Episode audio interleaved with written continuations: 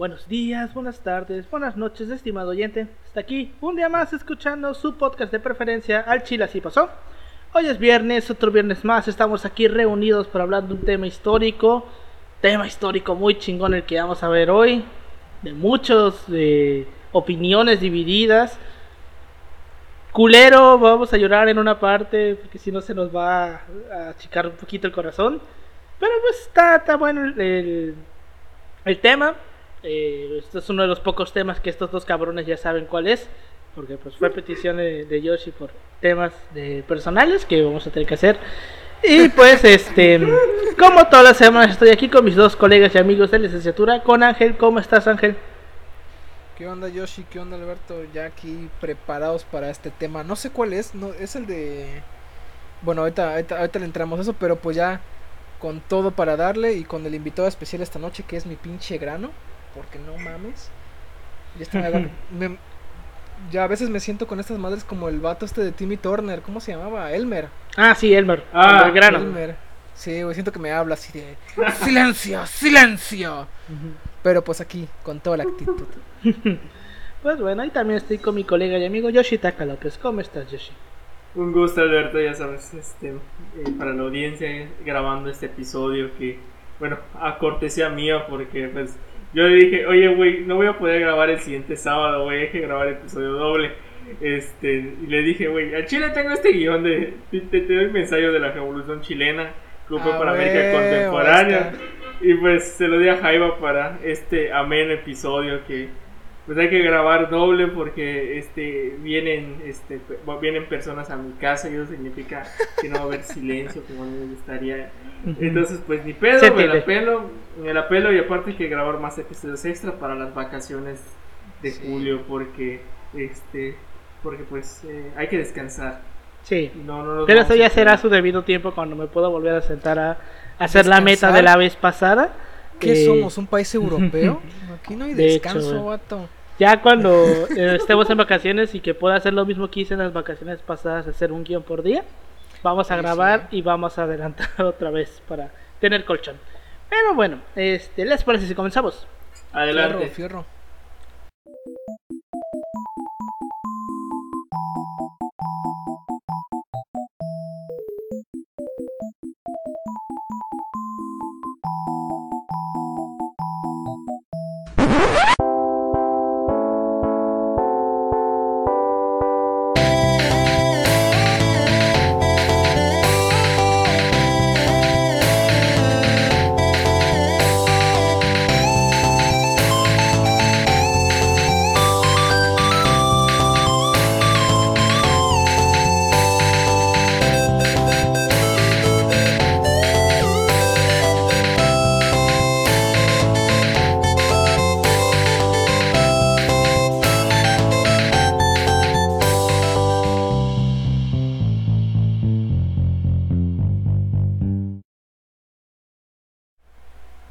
Bienvenidos al Chile Así Pasó, un podcast de historia mexicana y a veces mundial, donde su servidor, Alberto González, le va a contar a Ángel Paulino Chan y a Yoshitaka López una historia chusca, bizarra, increíble o surreal acerca de algún personaje, proceso o hecho acontecido en la historia.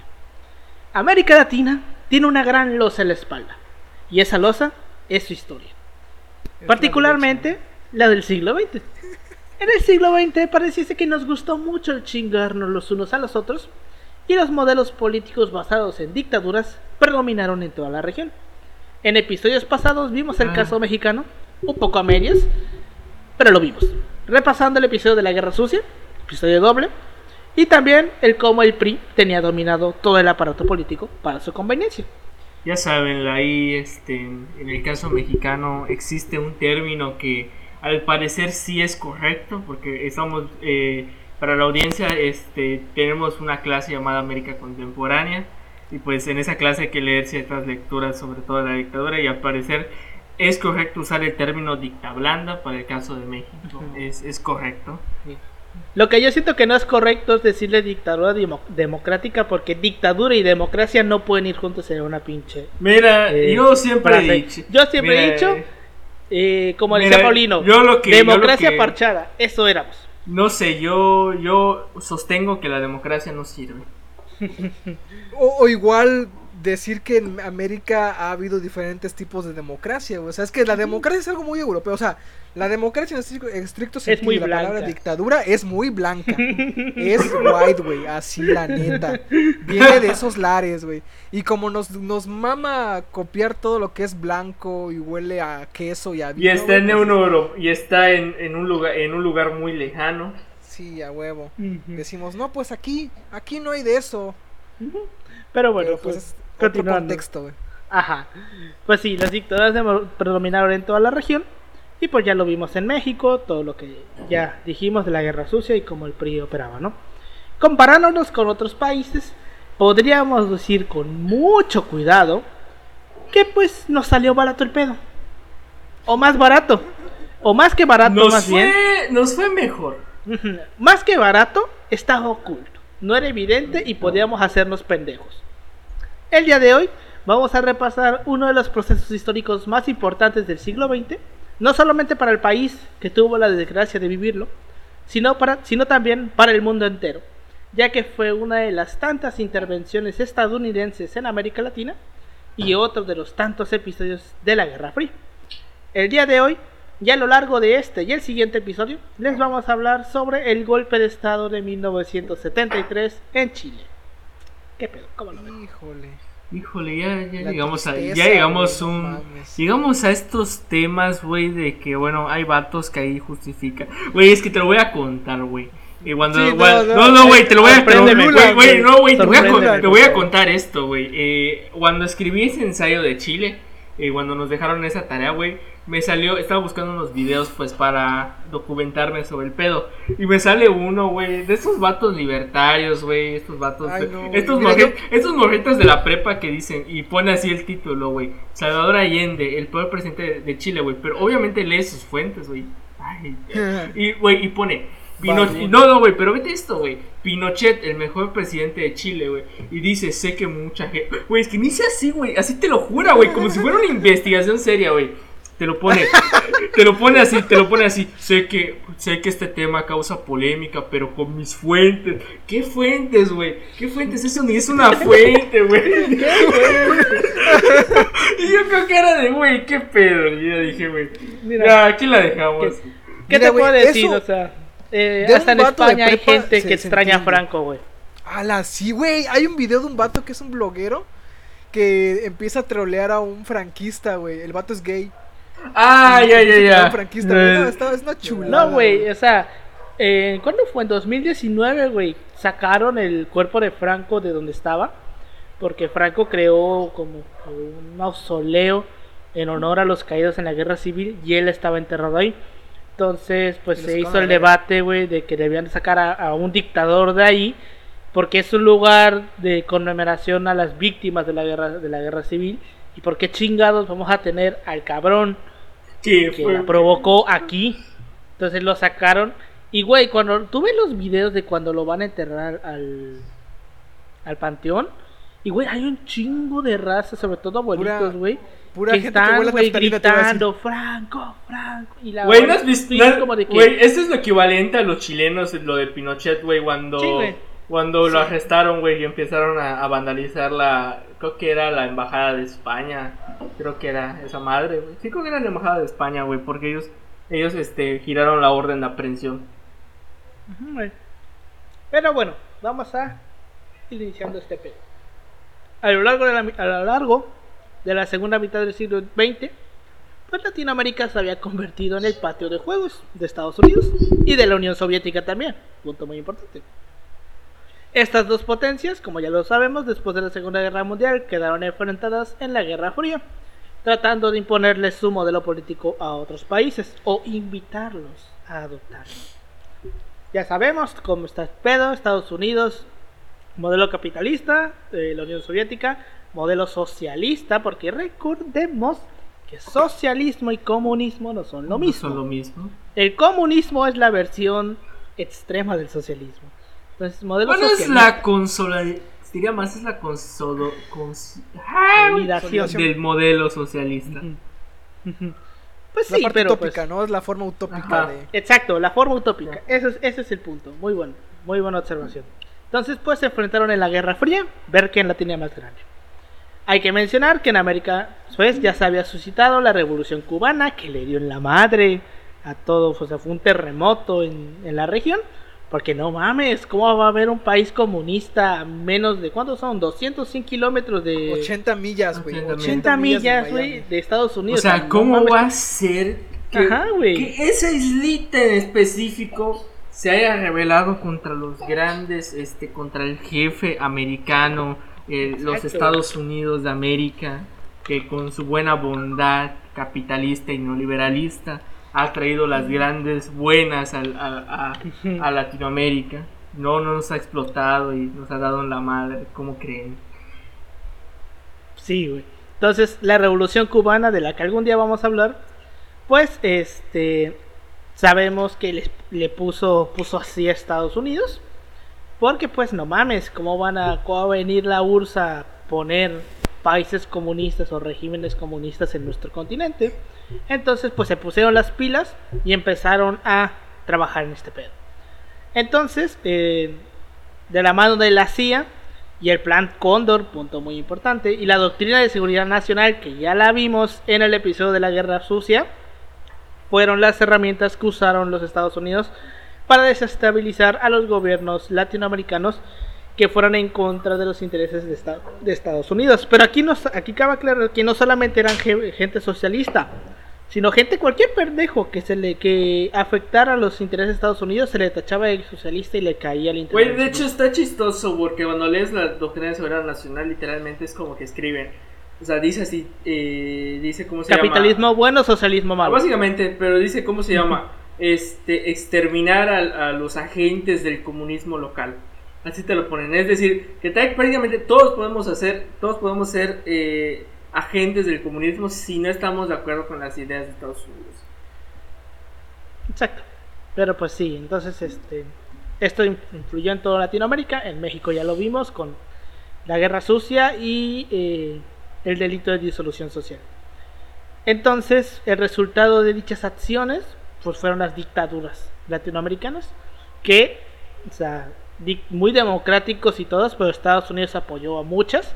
En algún momento vamos a ver las de Argentina, porque ya sabemos que Argentina se la vivió de dictaduras, crisis económicas y se la sigue viviendo de crisis económicas. en crisis. Entonces, exacto. Entonces, este, si nosotros nos quejamos Güey, no te con imaginas. los argentinos, güey. Literalmente, eh, bueno, para la audiencia tuve que, bueno, eh, para los últimos ensayos había que trabajar una dictadura específica. Alberto se aventó la dicta blanda mexicana, yo me aventé la dictadura este, argentina y poco que tú la cubana, ¿no? Fíjate, con la cubana hay unos, unas cuestiones muy interesantes, pero pues eso va a ser La otro revolución, más bien, no dictadura, la revolución. No exactamente porque al momento de evaluar si Cuba se, es verdaderamente una dictadura o una democracia en función de la participación ciudadana, hay bastantes matices ahí, pero muy cabrones, güey, muy cabrones. Algún día lo vamos a ver. Algún día. Y bueno, Pero- literalmente la historia argentina está llena de golpes de estado, dictaduras militares y crisis económicas. Si hay que defender a Argentina con tres conceptos: golpes de Estado, dictaduras y crisis económicas. Punto final. Ahí va, se te fue el audio. Se te fue el audio, compi. ¿Ya me ¿Ya, escuchan? ya se escuchó? Simona. Perdón, una pendejada del pinche conector otra vez está fallando. Entonces, el resultado de estas acciones, eh, no lo voy a cortar, vale, verga. Son segundos, güey, son segundos. Este, pues Estados Unidos apoyó varias dictaduras como la argentina, como la paraguaya, la, boli- la boliviana, la nicaragüense, la revolución Tan sandinista. solo aquí. Tan, Tan solo, solo aquí. Solo Ya luego vemos otro pedo en, en otros países, en otros continentes. La de Chile, la de Pinochet. Y ahorita vamos a ver qué pedo con este de Pinochet. La vamos a tocar un poquito. Y otras naciones que experimentaron estos regímenes militares. En el que las características que comparten son las violaciones a los derechos humanos. Porque estas sí son dictaduras. No la mamada Sí, que no dicen mamaditas, que estamos viviendo. Estas son dictaduras, chingada. Literalmente aquí sí. Ah, hay un poco de. Ah, literalmente se pasaron de verga, güey. Sí, Sí, aquí no es de que, oye, me, me caga Pinochet, ve chinga tu madre en, en cadena nacional.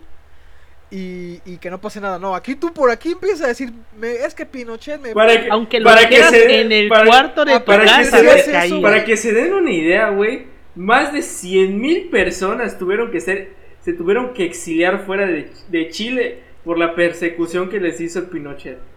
Para Y mira, ahí sí tú apenas decías algo de Pinochet, como que te daba sueño y lo próximo que veías era que estabas viendo el cielito y tú cayendo, güey, con la brisa Y de repente caías en el mar. Pero Ah, bueno, huevo. este estas dictaduras compartían pues las violaciones de los derechos humanos y la implantación de un modelo neoliberal que causó serias desigualdades sociales. Entonces, vamos a empezar un poquito a comprender de cómo llega este pedo del golpe de estado. Este tenemos que entender primeramente el contexto que vivía Chile internamente. Entonces, eh, en Chile existe un partido que se llama Uni- eh, Democracia Cristiana. Imagínate si aquí hubiera un partido que se llama Bueno, así. Ah, sí lo hay, ese es el PAN. PAN. Pero bueno, sí está obligado. Pero bueno, era chiste obligado. Ya lo traía pensado desde que lo vi. Entonces, es este, equivalente al PAN. es el, es el equivalente chileno al PAN. Porque, pues sí, es neoliberal, democracia cristiana, todo eso. Este, entonces, pues.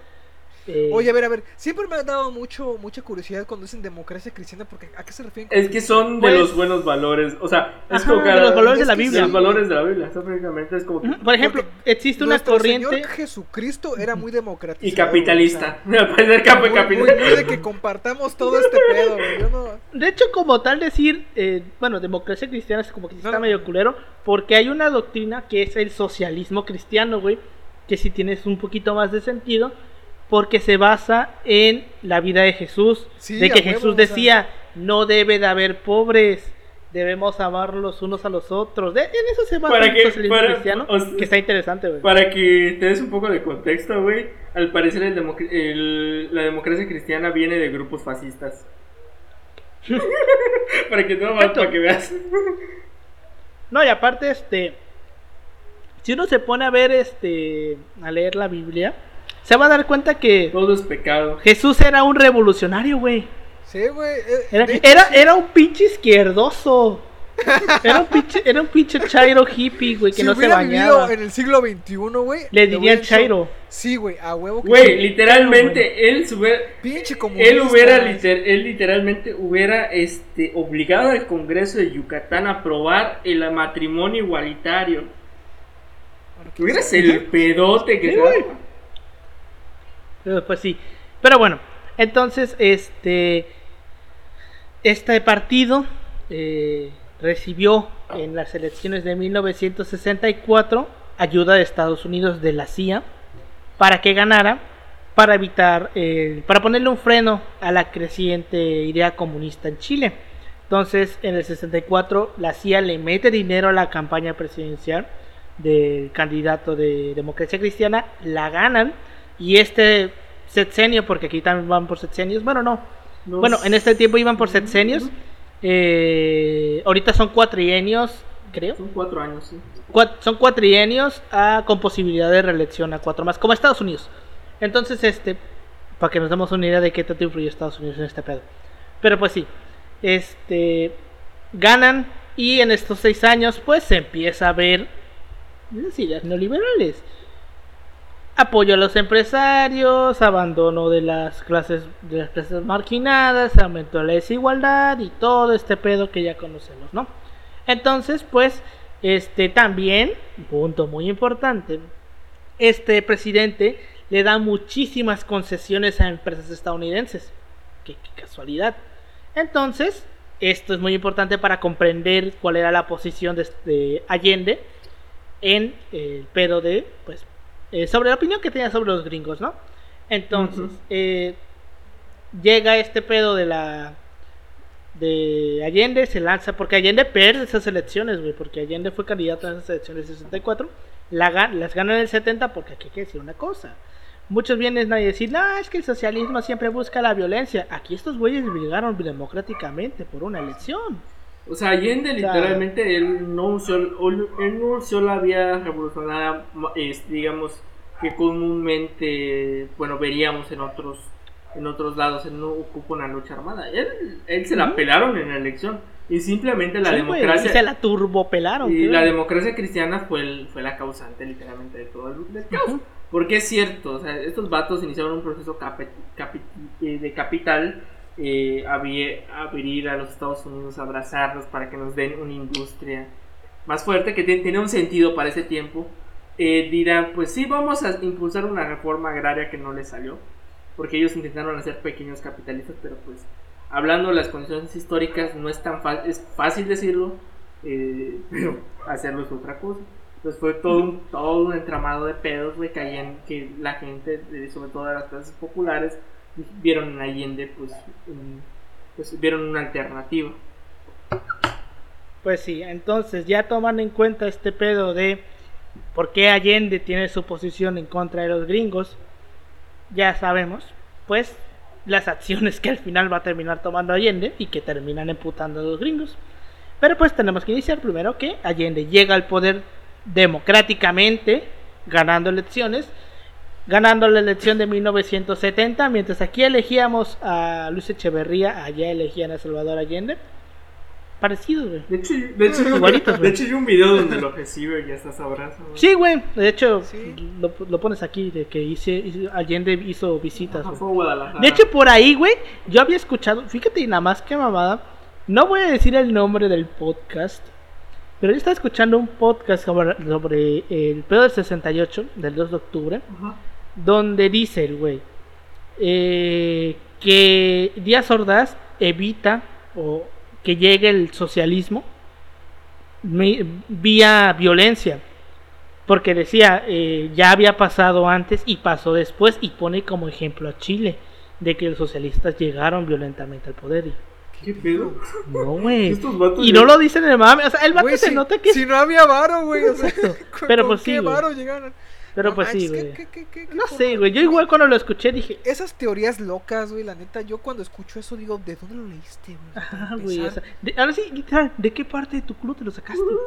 Ajá, exacto. Pero pues sí, este Allende llega eh, con una coalición llamada Unidad Popular. una cosita. Alberto.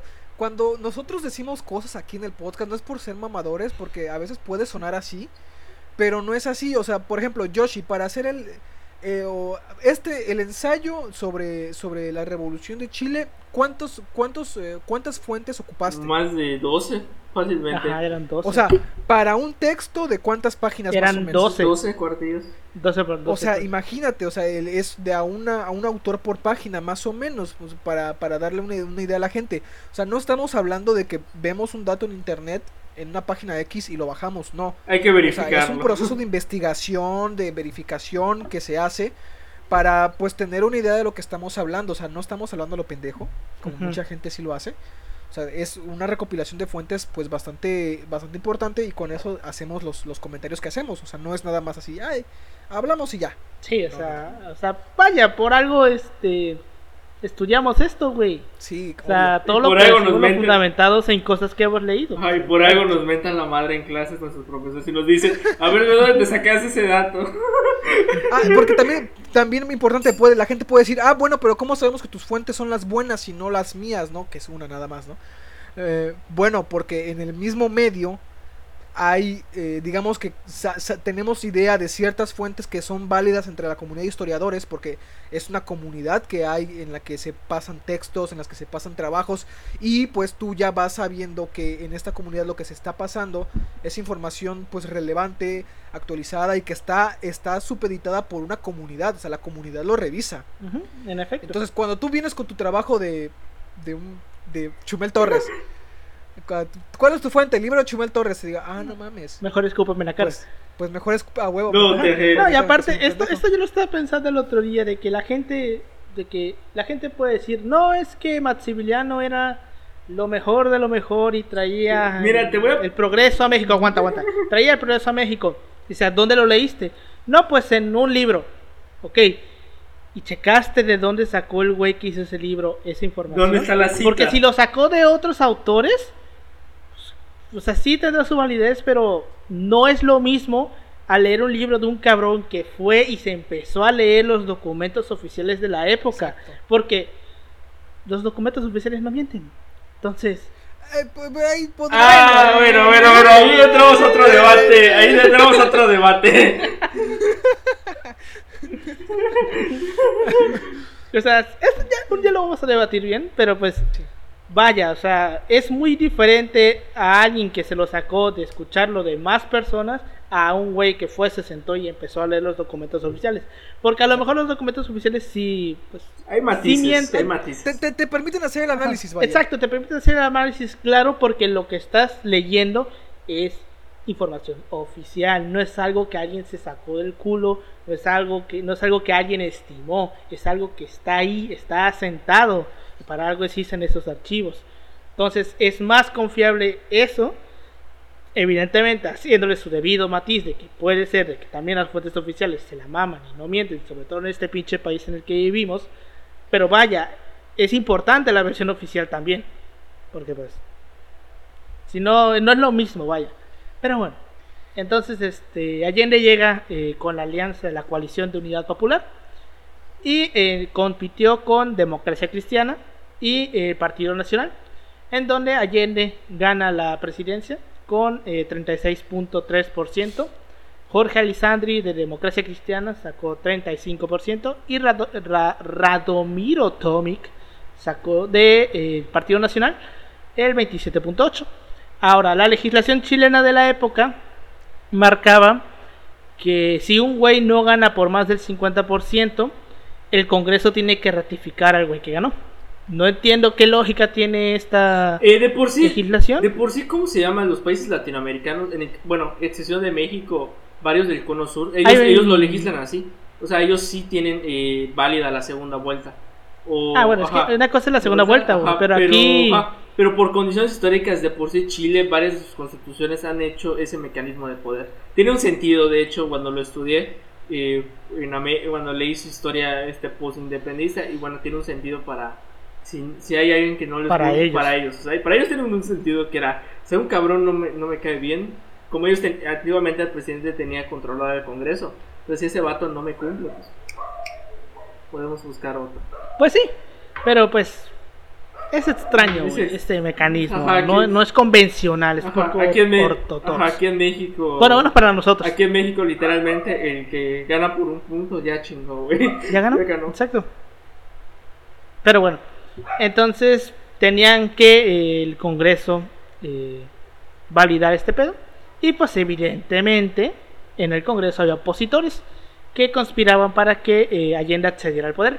Sin embargo, pues como todos sabemos, su cometido no se logró debido a que los acuerdos entre la democracia cristiana y el Partido Nacional no llegaron a concretarse. Es que de por sí, Eh. el pedo de ahí es que las derechas no se ponen de acuerdo. Porque, güey, hasta es, co- es como México, güey. La derecha no se pone de acuerdo sencillamente porque todos tienen intereses opuestos. Entonces, pues digo, pues de la democracia cristiana, pues chingas a tu madre, güey. Yo me voy. Entonces, pues es eso, o sea, las derechas nunca se pusieron de acuerdo. O sea, técnicamente pudieron haber, haber quitado la, la presidencia Allende, güey, pero hubiera sido todo un pedo, güey. Sí, o sea, es una derecha dividida. Pero pues sí. Entonces no llegaron a un acuerdo y pues este provoca que eh, la democracia cristiana y la unidad popular se aliaren, se aliaran y por medio del documento de las garantías constitucionales, donde Allende fue ratificado por el Congreso. Pero también hay que ver este pedo. Para evitar que Allende llegara a la presidencia, Roberto Biautz, junto a miembros de la Patria y Libertad, planearon el, el secuestro de René Schneider con el fin de provocar la intervención de las Fuerzas Armadas y evitar la sesión del Congreso. O sea, estos güeyes no se fueron por vamos a legislar, no, Sí, vamos a evitar que se reúnan, porque si no se reúnen no lo pueden ratificar. Esa fue la idea. Entonces, eh, el 19 de, de octubre de 1970, un grupo de hombres equipados con granadas de gas lacrim- lacrimógeno intentó secuestrar, secuestrar a Schneider a la salida de una cena oficial. Fallaron en su cometido porque el güey se subió a otro carro del que pensaron que se iba a subir. Entonces, pues, se les fue. Y lo volvieron a intentar y esta ya jaló. El segundo intento de secuestro se realizó a las 8 de la mañana del día 22 de octubre de 1970, cuando el, au- el automóvil oficial de Snyder fue bloqueado por cuatro vehículos en la esquina de Avenida América Vespucio con Martín de Zamora en la comuna de los, de los Condes y un grupo de jóvenes rodeó el general, el coche de Snyder, destrozando con martillos los cristales traseros y la puerta lateral trasera. Al percatarse de que Snyder tomaba su arma para repeler la acción, los secuestradores lo, le dispararon y le impactaron tres balas y huyeron. El güey que estaba conduciendo, porque obviamente no estaba conduciendo eh, Snyder, tenía un chofer, cuando vio que el güey se estaba desangrando, se lo lleva al hospital militar, pero pues ya estaba muerto, sufrió un paro cardíaco, falleciendo a las 7.50 de la mañana del 25 de octubre de 1970. ¿Por qué es importante esto? Porque Schneider era eh, un importante militar, pero también era una persona que tenía un gran apego al orden constitucional y que respetaba mucho la voluntad ciudadana y la no intervención del ejército en la política. Entonces, era un obstáculo. Si le querían hacer un golpe de Estado a Allende, ese güey era un obstáculo. Porque aunque él no fue partidario de Allende, él respetaba la constitución y decía, yo como militar no tengo por qué jalar con Sí, de hecho, eh, bueno, eh, una parte para ese contexto de la historia de Chile, algo que, bueno, hay un documental muy bueno que se llama Reconstruyendo el golpe, el, el asalto a la moneda. Pero hablan de esta parte de Snyder y, bueno, o sea, él, él explica que, bueno, las fuerzas este, militares chilenas, o sea, bueno, es ellos, su única acción en la democracia es ellos el día de la elección ellos curdan las urnas, las guardan y las llevan para que sean contadas. Es su único papel. Y ya. Pero, o sea, literalmente desde ayer le dijeron, a René le dijeron, pues mira, así está, así, así está la cosa, güey. O te alías con nosotros o ya valiste. Nos mandan a verga y pues de eso de- desencadenó su muerte.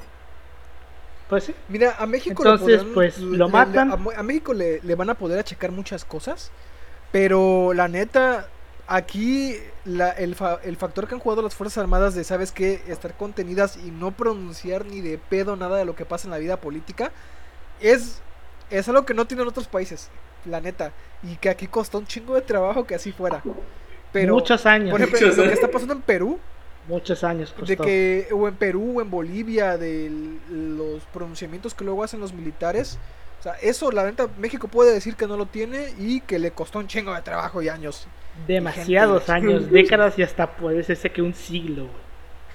Pero pues lo logramos hasta Lo logramos en cierto punto de... Este, entonces ya una vez que se resolvió todo el pedo de la legitimación de Allende, pues este toma eh, posesión de la presidencia de Chile el 4 de noviembre de 1970 con un programa bastante avanzado que integraba una política exterior sin, sin dependencia extranjera, ojo, y profundas transformaciones económicas y sociales de inspiración socialista causas por las que obviamente el gobierno de Allende tuvo una oposición de la clase burguesa del país y fue mal visto por los eh, por el gobierno de Estados Unidos pues porque pues puso en riesgo sus intereses económicos lógico como cualquier presidente socialista entonces eh, estas ideas socialistas son las que gestan la revolución o revoluciones dicen ellos golpe de estado este Es un proceso de contrarrevolución. exacto Sí, exacto. Eh, porque eh, las acciones que se implementaron, como las medidas económicas para, para disminuir el desempleo y redistribuir el, ingreso, el ingreso económico, pues eh, también se juntaron a la actividad nacional, así como a la expropiación de 350 latifundios, que recordemos que para la propiedad privada la expropiación es el diablo. Entonces expropiaron 350 latifundios, compraron bancos y adquirieron por la adquisición por parte del Estado de empresas de empresas importantes como textiles, acero, cemento, mineras y la nacionalización del cobre. Es muy importante. También, pues aparte tenemos que juntarle que eh, Chile se entabló buenas eh, relaciones diplomáticas con diversos países, sobre todo con Cuba. Y también realizó visitas a otros países como México, con Echeverría, lo que comentaba Yoshi, Cuba y por supuesto la URSS. y pues también abogó mucho por eh, reducir la influencia imperialista americana, dejando notar este mensaje en su discurso en la ONU, donde denunció las agresiones de este imperialismo. O sea, el güey hizo todo lo que los Estados Unidos no querían. Todo lo que de- demandaba de- hacer de hecho, para que te de, de "¿Sabes qué? hecho, ahorita libertad". que lo, ahorita que bueno, estamos hablando de este pedo, me acabo de acordar que hoy es el natalicio de Allende, güey. Un día como De hoy hecho. nació Allende. Hoy día 26 de junio estamos eh, grabando esto. Pero pues sí. Aún así, las, las acciones que implementaron, que se implementaron por el nuevo gobierno más bien, se tradujeron rápidamente en el apoyo popular, ya que en los comicios de abril de 1971, Unidad Popular obtuvo el 51% de los votos. Pero también hay que ver eh, la otra cara de este pedo, ¿no? Pues porque la clase burguesa se opuso a los, a los cambios implementados por Allende, pero pues que vaya, güey, dinero.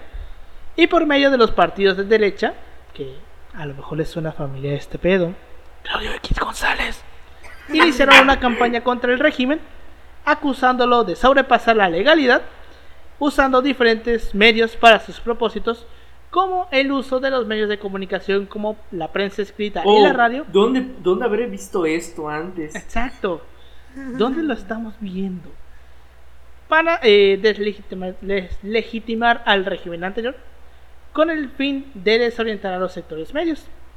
Además, también tenemos que tener en cuenta el sabotaje o incumplimiento de las disposiciones oficiales, campañas de, de desabastecimiento, movilizaciones y la eh, todo este pero de que crean se crean bandas fascistas como Patria y Libertad que buscan derrogar, derrocar al gobierno y obviamente si estás tratando de, derro- de derrocar un gobierno socialista vas a tener dinero de la CIA vale cajón De hecho, entonces es la CIA le mete dinero En este rollo de, la, de las comunicaciones, fíjate que hay algo muy interesante porque no, no vamos a defender a nadie, porque el Chile no se defiende esto. Pero algo que se le ha achacado mucho, por ejemplo, a Cuba, es el hecho de que esos vatos es de plano, ¿sabes qué? Este tipo de información no entra, este tipo de medios me los controlas y se acabó, no me voy a poner a discutir. Y eso, que sí es, es, es reprobable, no deja que, no deja, de- o sea, no quita que las, las democracias nuevas, por así decirlo, las occidentales, hayan implementado formas más sutiles para controlar esto. O sea, si creen que la, la información como tal es libre, de, de así, de que nadie la está controlando, también es un poquito ingenuo, porque el caso de Chile nos muestra precisamente que se controlaba Pues, la información. mira. o sea, no, no, no había alguien que dijera, contrólame aquí esto, esto, esto, esto y aquello. Pero eran grupos, por ejemplo, empresariales a partir de ciertos periódicos. En Estados Unidos, ¿cómo lo hacen? Por ejemplo, cuando fue la guerra de Irak, era la, pon tú la autocensura.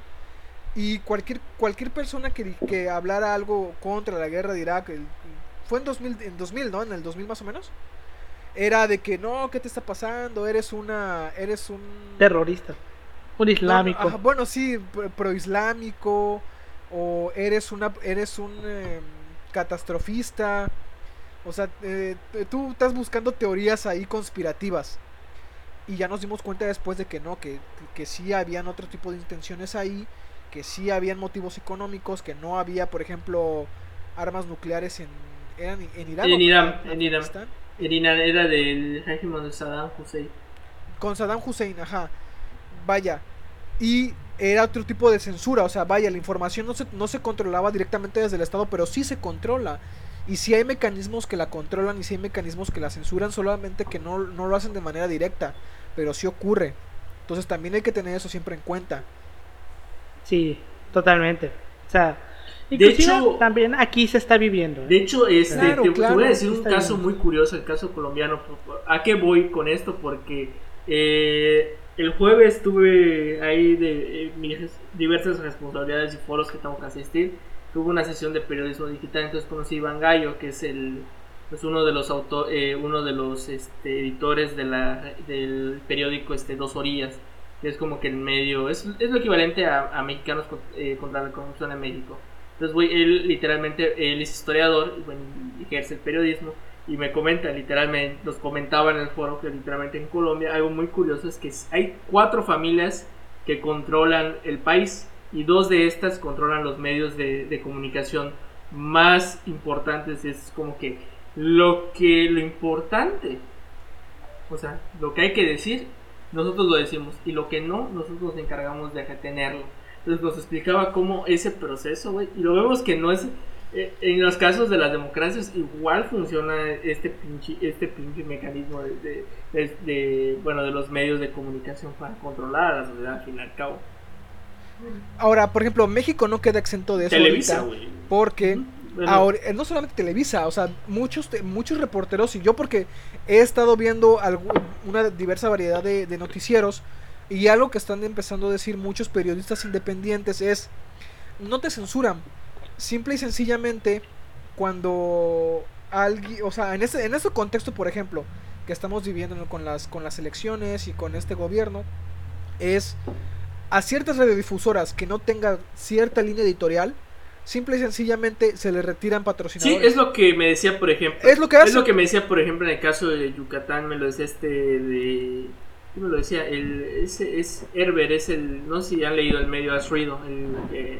bueno, sacó varios artículos. Eh, me suena. bueno, eh, sí, sí, de Has Ruido, eh, bueno, él, él, nos comentaba esta parte, güey. Literalmente su medio nace de de esa línea, güey, porque por ejemplo, si hablas mal de ciertas empresas que están chingándose los cenotes en, la península de Yucatán, te dicen, ¿sabes qué? Eh, me despides a esta persona porque, y, sí, literalmente te llama el periódico y te dice, mira, tenemos que, tenemos que terminar tu relación contigo porque pues esta persona literalmente nos patrocina un chingo de bar, pues hasta aquí termina nuestra relación y te vas a la chingada. Así funciona. Sí, güey. Sí, es el gran pedo que tienen ahorita todos los periodistas, güey. Entonces, como dices tú, no es censura, güey. Es este otra cosa. Pero censura no es. Es, digamos, este. Ah, sí, sí, sí, sí, no, no, de alguna otra forma. Pero son, son modos sutiles de, de, controlar lo que se. Sí, lo que se definitivamente. Pero bueno, este. Entonces, pues ya sabemos que estos güeyes de Patria y Libertad tenían apoyo de la CIA. Y pues también tenemos que explicar un poquito pues cómo se veía el proyecto que trae Allende y por qué tiene el enfrentamiento con la burguesía. Un güey que se llama Fernando Mírez lo plantea así. Cito. El programa de la Unidad Popular no estaba hecho para la realidad como la chilena, pues la clase industrial, nacional y dinámica, modernista y desarrollista, en otras palabras, aquella burguesía nacional destinada a convertirse en la en aliada imperialista del antiimperialista del proletariado solamente existía en la imaginación de quienes lo concibieron. En lugar de ese empresariado, asomaba el feo rostro de una clase usurera, parasitaria y dependiente. Es la realidad.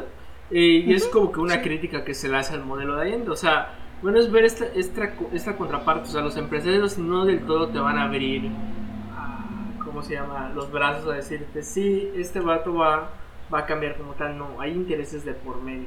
Entonces, pues, al final es una crítica que se va saliendo. O sea, creo que es este de Carlos, este, Carlos Rossi, creo que sí, si no recuerdo ahorita el nombre del autor. Bueno, plantea este ah, aspecto, de esta contraparte. La rebelión permanente. Eh, exacto, el de la rebelión permanente nos dice, eh, nos dice, ok, hay que matizar en caso de la iglesia de Allende o sea, Allende viene de una coalición de izquierdas, es cierto, pero no todas las izquierdas, hay izquierdas más moderadas que izquierdas radicales. Entonces, pues dices, el modelo obviamente es un poco caótico cuando se intenta implementar y sobre todo conciliar intereses con la clase burguesa, ahí es el pedo de Allende. Por eso es que, bueno, ves a las clases medias que dicen, ok, ¿para qué me voy? ¿Para qué lado me voy? ¿Me voy con los burgueses o me voy con la izquierda? Entonces ahí es donde empieza un pedo muy grande en el caso del modelo de Allende de conciliación más o menos, ¿no? El, el, drama del reformador. Exacto. El caso de pues Allende, pero sí, de Allende es más un radical, güey. O sea, Allende entra más. Eh. Más radical, digamos, en el caso de... Sí. Pues, como dice Yoshi, en gran medida, este planteo, con este planteamiento podemos entender pues, las coyunturas que se dieron durante el gobierno de Allende y todos los problemas que pasaron o sucedieron durante su gobierno debido a que los intereses económicos se sobreponían frente a los cambios que quería implementar el nuevo régimen. Lo que siempre pasa con la izquierda. Razón principal por la que una conspiración nació para derrocar a Allende. También, una vez Allende llega al poder, y de dónde escuchamos esto, La violencia desatada por algunos grupos radicales adherentes y opositores al gobierno, como el movimiento de izquierda revolucionaria en la extrema izquierda o Patria Libertad en la extrema derecha, provocó un clima de confrontación que se fue expandiendo a todos los ámbitos de la sociedad, llegando incluso a los sectores de élite de la sociedad, que siempre se habían encontrado al margen de las convulsiones sociales, económicas y políticas del país. Grupos de ultraderecha surgidos de este eh, camino de, del Partido Nacional junto al movimiento de Patria y Libertad intentaron por diversos medios eh, violentos terminar con el gobierno, siendo apoyados por la CIA, de nuevo, obvio, que también conspiraba para terminar con el gobierno de Allende. Otros aspectos que encontramos durante el gobierno antes del golpe de Estado son las autocríticas que se dieron dentro de la Unidad Popular. Pero a pesar de esto, el pueblo manifestó su respaldo al gobierno el 4 de septiembre del 72 con manifestaciones de apoyo, así como, se, eh, así como se implementó un gabinete conformado por una representación sindical y militar, además de los mencionados viajes de Allende a México, Cuba y la Unión Soviética, y también su discurso en la ONU, pues eh, Unidad Popular ganó la elección en 1973 con el 44%. Suena familiar, güey. Sí, o sea, literalmente, bueno, bueno, sí, bueno, pues vemos que el efecto de los medios de comunicación, bueno, sí tuvo, sí tuvo un impacto, pero pues no lo suficiente para chingarlos, o sea, literalmente y se entiende que las redes populares estuvieran con unidad popular, porque, bueno, mencionan el caso de cómo Allende llega, bueno, Carlos Rossi, el, Gabriel Permanentes, bueno, él analiza esta parte, eh, bueno, él dice, o sea, Allende literalmente, a pesar de que Allende es cierto, él es una clase acomodada, media, y bueno, él es médico, y de alguna otra forma él concilia más sus intereses militando en, la parte popular. Por eso es que tanto respalda a Allende. ¿Por qué? Porque sencillamente, o sea, es como verlo en el caso actual, decir, a mí, a mí me están chingando, güey. Sencillamente yo estoy siendo más beneficiado por este aspecto. Y sí, porque Allende logra implementar buenas medidas, o sea, logra darles más, más educación a las personas, o sea, mejorar los servicios, güey. Son cosas que a veces ok, decimos, ok, la economía no pinta bien, pero hay cosas buenas que logra implementar Allende y se entiende esta visión socialista que intenta, intenta hacer, o sea, eh, bueno, como, bueno, hay una canción chilena que, que, se llama El derecho de vivir en paz, que literalmente es darle una vida digna al trabajador, o sea, al final es, es la visión que busca Allende, entonces como que, bueno, y ves una contraparte.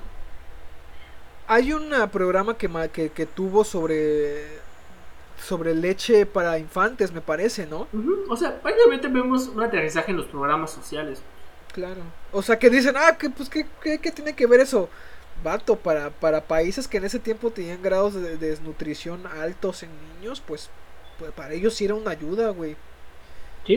Hay algo que a veces no se entiende y es que cuando una persona gobierna bajo un esquema mental similar al de el pobre es pobre porque quiere, eh, tienes que esforzarte para, para hacer tus logros en la vida, que también es cierto, pero pues vaya, lo llevas al extremo de el pobre es pobre porque quiere y gobiernas con esas miras, pues tu visión va a ser muy cerrada y no vas a alcanzar a, a llegar a estos sectores verdaderamente marginados y se van a seguir marginando. Y es ahí donde entra un poquito esta, esta mentalidad de Allende y de los que estaban con él de darle verdaderamente condiciones a pues clases trabajadoras de poder salir adelante fuera de estos esquemas ridículos, ¿no?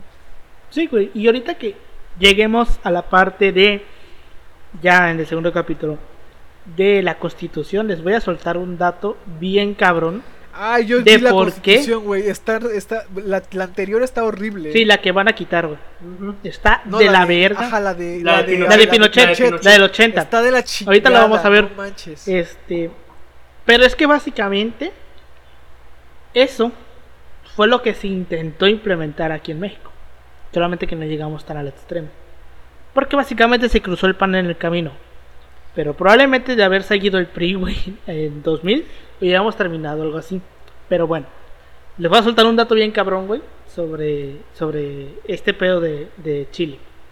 Pero bueno, eh, una vez que estos güeyes se dieron cuenta de que los de que de quitar a Allende por medios democráticos no iba a ser posible, intensificaron su campaña de atentados con bombas y ataques para desestabilizar al gobierno. ¿Quiénes son los pinches eh, violentos ahora, culeros?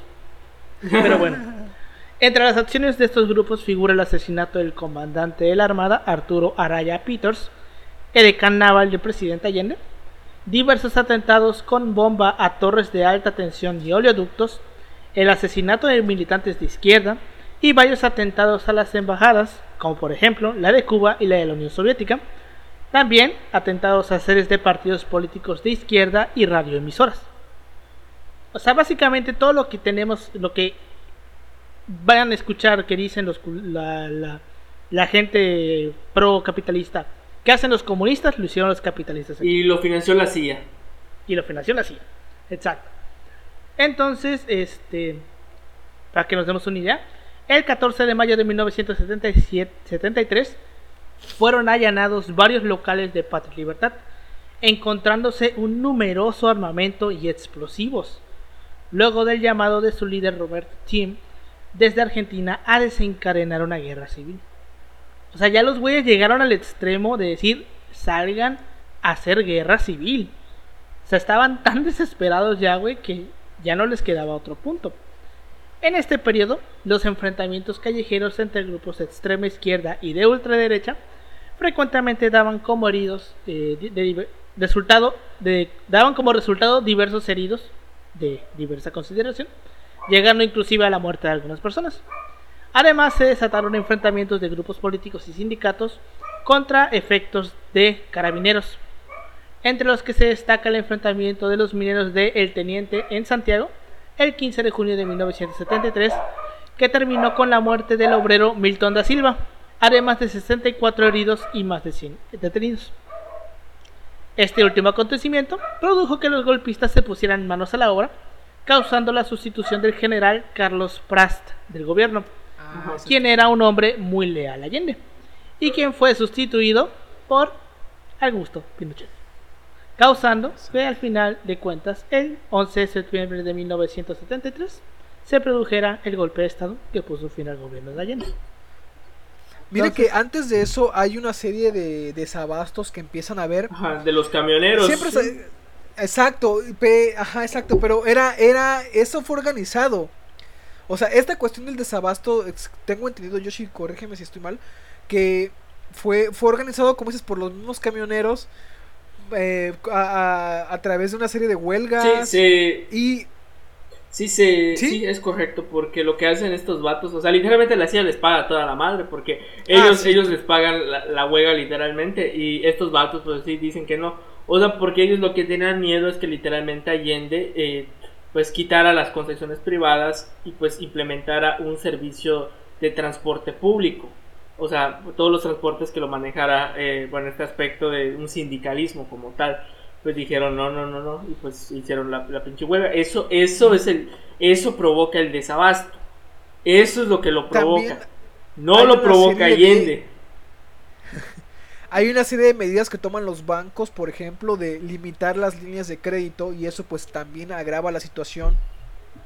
No solamente o sea, de, de, de un complot, güey, un complot de intereses. Es toda una serie de, de, de acciones que se toman en, en, este, en este contexto contra este gobierno que por muchos años la gente empezó a decir, no, es que el socialismo no funciona, que hay, hay países que no lo han hecho funcionar y, hay, y la verdad, o sea, la neta no, no, no es por defender a ciertos países o a ciertos regímenes, pero en este caso concreto fue todo una cadena de acciones para desestabilizar al régimen y que se supo hasta hace que unos 10 años más o menos, 15 uh -huh. años, cuando, cuando se desclasificaron nuestros las papeles. Cosas. Exacto, y te das cuenta de que era toda una serie de acciones concretas uh -huh. que, y que lo lograron, porque la imagen que se tuvo durante muchos años es que el régimen ahí había fallado, que había causado hambre. Y todavía lo causado... dicen, todavía hay gente que lo dice. Y, y lo dice. Pues que... Y es que esto es algo que hace rato estaba yo comentando, con los compañeros, de que personalmente yo lo creo, yo no creo que el socialismo no funcione. Tampoco soy afín a la, a, a la, idea socialista.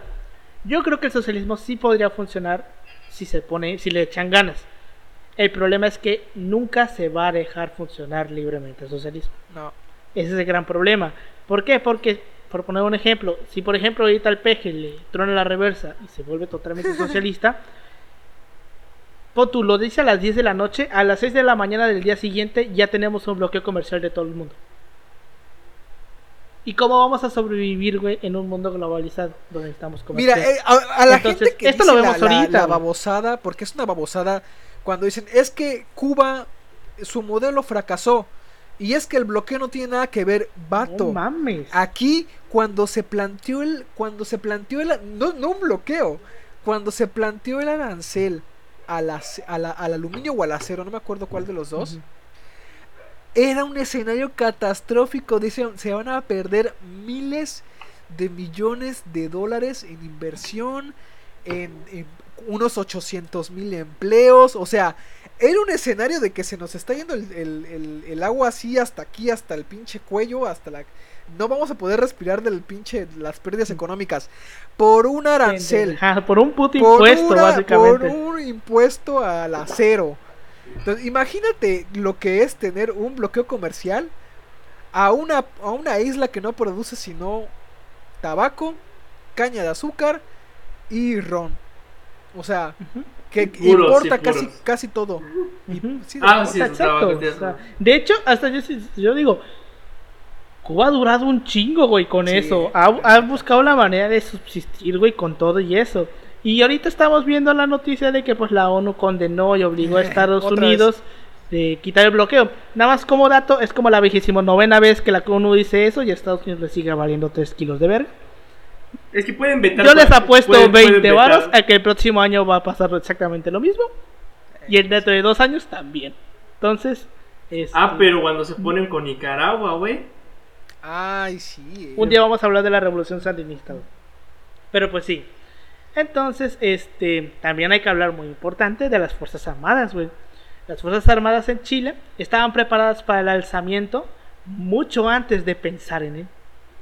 El ejército Ahorita ten- que dices eso del, del, del, del, del- del que estaban preparados, ya ves que también dicen, ah, es que había elementos eh, comunistas, eso es, una, eso, es una- eso es lo que, es que dicen, ¿no? Es que había comunistas infiltrados en el gobierno y que estaban querían dictar las acciones de, de Allende. Y también lo dicen de México, en el 68 Ah. decían, no, es que había, había cubanos infiltrados, vato, había eh, todo el mundo estaba infiltrado por agentes de derecha, ya sea de Estados Unidos y la CIA o agentes comunistas, porque Todo. estábamos en la Guerra Fría. exacto. O sea, ponte a ver ese pedo. Yo tenía un profesor en la, en la Universidad del Caribe que decía, es que yo tuve un hermano en el 68 y decía que había elementos cubanos ahí en el, en el movimiento. Y yo así de, estamos en la Guerra Fría, obviamente va a haber elementos cubanos y comunistas porque también a unos cuantos kilómetros están entrenando a los, ¿cómo se A llama? de- A, A los guerrilleros, güey. a- a los guerrilleros y, y unos años después van a ver elementos de la CIA entrenando a los halcones, o sea... Hasta el puto presidente es un informante de la CIA. O sea, por Dios. Pero pues sí, güey. Entonces, cosa que tener en cuenta. Pero, punto muy importante. Los comunistas no provocaron el 68. Ah, no, no. Ya vayan, ya váyanse quitando esa idea. No los colocaron el 68. Pero bueno, continuemos. El ejército tenía planes de contrainsurgencia para el caso de una subversión, para que por sí llegase a ver, darse el caso de una subversión que sobrepasase a las fuerzas del orden, a los carabineros, que básicamente es la policía.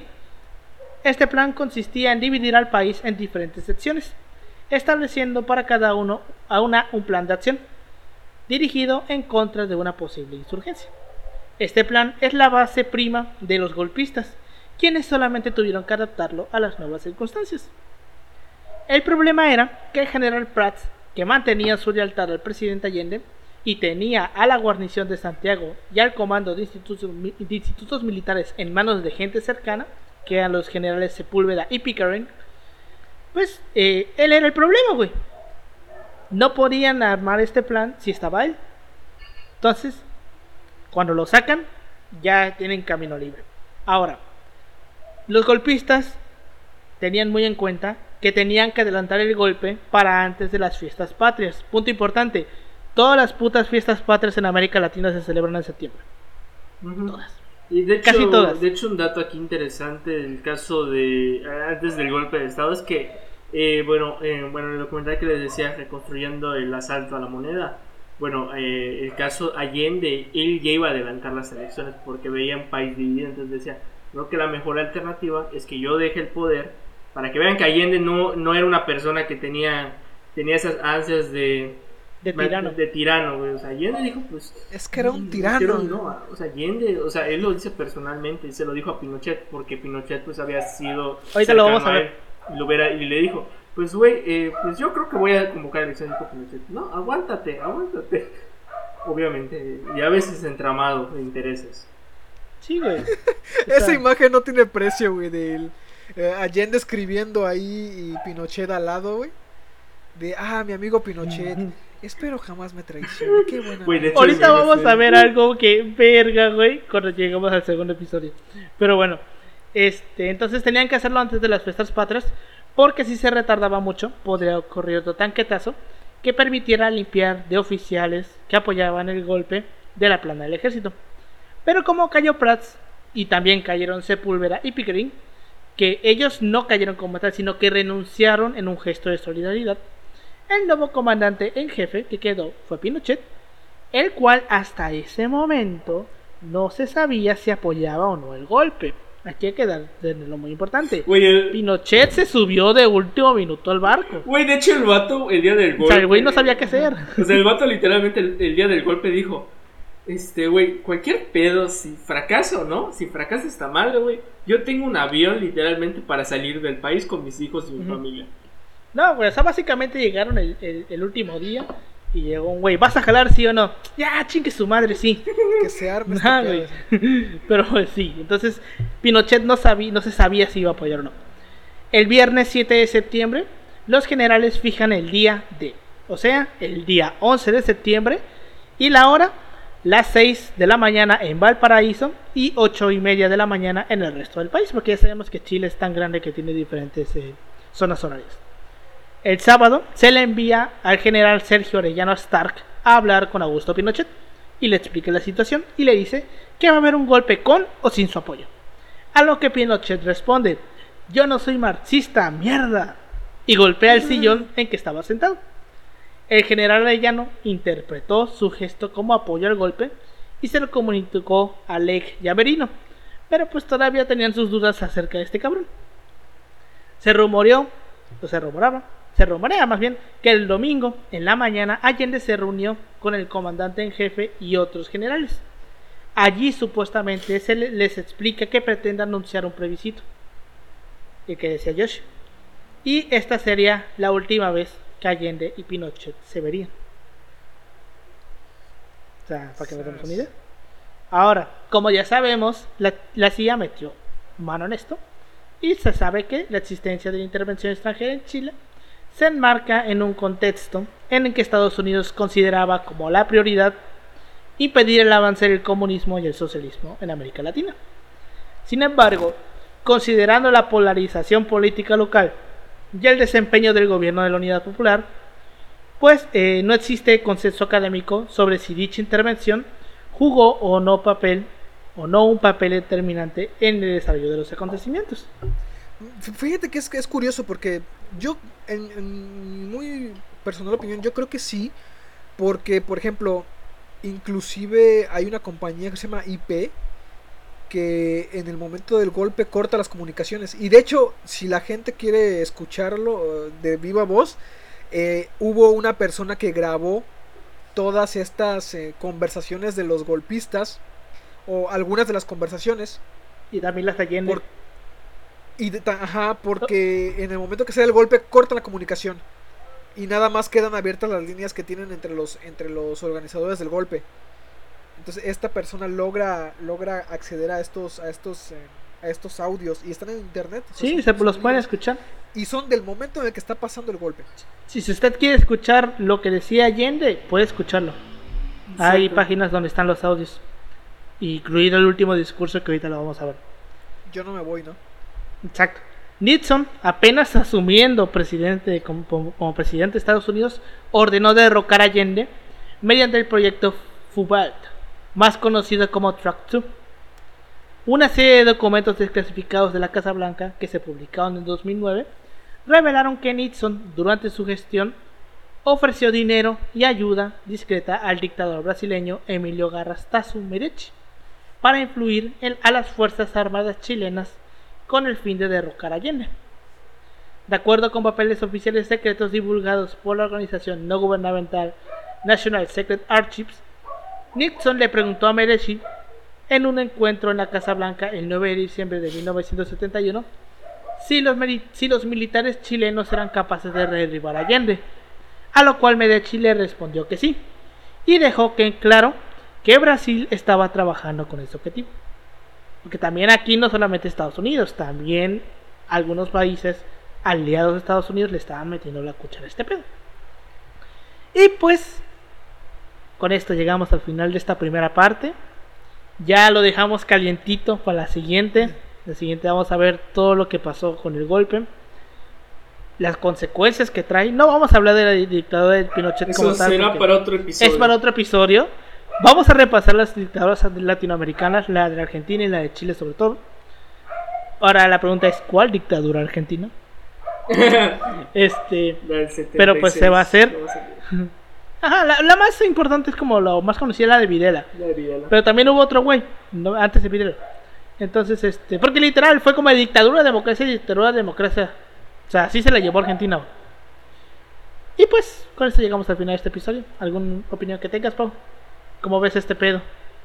está, está, está cabrón, o sea, ya cuando uno se empieza a meter a la historia de, la, de lo que está pasando en este momento, no solamente en Chile, sino en Argentina, eh, un poco de lo que pasa con Cuba, pues te das cuenta que en muchas, eh, en muchas ocasiones la forma en la que llegaban, pues era forma legítima, o sea, lo que, lo que ocurre es que los elementos que decían que el comunismo era un factor desestabilizador se volvieron ellos mismos elementos desestabilizadores y elementos violentos, muy violentos, que terminaron no nada más que en Chile con, con migraciones como la que como la que plantean ahorita con el caso de, Venezuela o Cuba, sino que fue en toda América Latina, o sea, por ejemplo, para, para contextualizar un poco, en, en Uruguay, que la población era de 3 millones más o menos en, el- en ese momento cuando se da la dictadura, eh, migran más o menos una, un millón de personas. O sea, estás hablando de un tercio de la población. Entonces, para que nos demos una idea de que tanto de un lado como de otro han tenido, han tenido estos episodios violentos y con migraciones de la gente. Solamente que aquí fue por dictaduras verdaderas donde tu vida estaba en juego. Sí, estas sí Aquí son dictaduras. Estas madres, Sí. esas no son dictadorcillas ni nada, esas más son dictaduras. Estas son dictaduras, chidas. vaya. O sea, es que no, no hace falta ni tener que explicar este pedo. Esto Es que parece que a veces hay que, güey. hay que explicarlo porque mucha gente lo dice muy así de que es que este es un dictador. ¿Cuál dictador, No mames, exacto, ¿y cuál dictador, cabrón? O sea, te digo, o sea, e- en Chile, güey, tú no podías ni siquiera hablar, güey, con tu esposa en contra de Pinochet, güey, porque te iban a terminar agarrando tarde o temprano. Y te sentías vigilado 24/7, güey, no podías hacer nada. O sea, yo no sé qué verga piensan los panistas y a lo mejor tienen micrófonos en su casa, güey, pero, güey, o sea...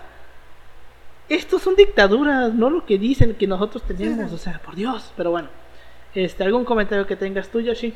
Pues solo decir que, bueno, este proceso en cuestión es, bueno, es interesante por una parte ver esta parte del papel de juega Allende, ah, o sea, por una parte este proceso revolucionario que hace Allende por medio de las urnas, él no por, no, no hablan, él no lo logra por la parte armada, es algo que hay que reconocer.